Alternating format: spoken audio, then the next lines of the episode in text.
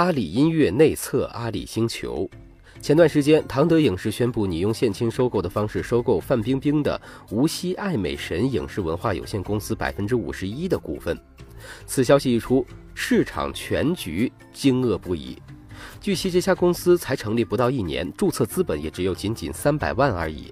就是这样一个奇葩，唐德影视年年盈利不足一亿，却公告称范冰冰的公司估值不低于七个亿。照此计算，那么范冰冰的公司最终估值会超过八点五亿。那么笔者来看，唐德这样做的目的也只在利用范冰冰的强大明星效应和她的吸金能力。假如唐德并购成功，那么表面上来看是很容易将范冰冰的大部分个人收入转化成公司收入，但是这背后的逻辑就是无限放大市盈率，最后股民却成了买单者。无独有偶，比如华谊、暴风都曾这样干过。所以说这也不是什么新鲜事情，那么无疑背后的买单者永远都不会是这些上市公司，而是背后庞大的股民。那么究竟这样的事情会不会得到遏制？目前在 A 股的环境中，笔者认为恐怕很难得到改善，所以投资者一定要擦亮眼睛，谨慎投资。那么抛开上述所说的权益问题，这种明星效应会不会成来未来投资的一个风口所在呢？笔者认为是有可能的。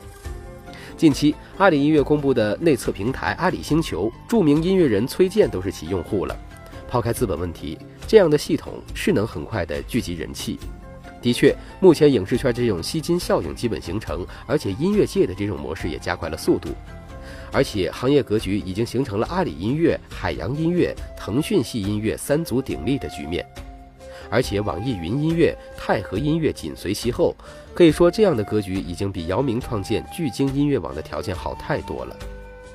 那么从整个音乐环境来看，歌手其实在音乐圈占据了很大的优势，那么背后的这些幕后圈，也就是制作歌曲的人和音乐制作人，面临着很大的不对等问题。那么这就可以说是整个行业的痛点之一。那么零零碎碎的说了这么多，那么文章开头和这个有什么关系呢？笔者想说的就是，以前这些演艺公司直接拿大头对艺人是一种很大的压迫，现在环境好了以后，艺人自己就变成了背后的吸金者。而目前音乐行业其实也是这样一个问题，对于音乐行业的幕后制作者来说，无名无利可以说成了他们的共性。那么因为这个痛点成立，所以背后的变革也会在这一批幕后中产生，并且会和那些艺人目前的状况一样，快速的成为市场的一个风口。如今，在音乐行业，对于幕后者来说，歌星就那么多，所以他们不仅要成为一个没名气的工作，也将会是一个没范儿的工作。而且据悉，一个每年生产不到一万首歌的市场，背后却要供养二十万的从业者。可见，音乐市场的变革也已经成为一个迫在眉睫的事情了。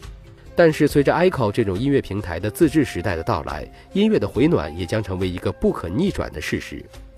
由此，笔者可以预判，相比目前资本青睐明星资源，未来资本也必将青睐于音乐资源的背后的资源。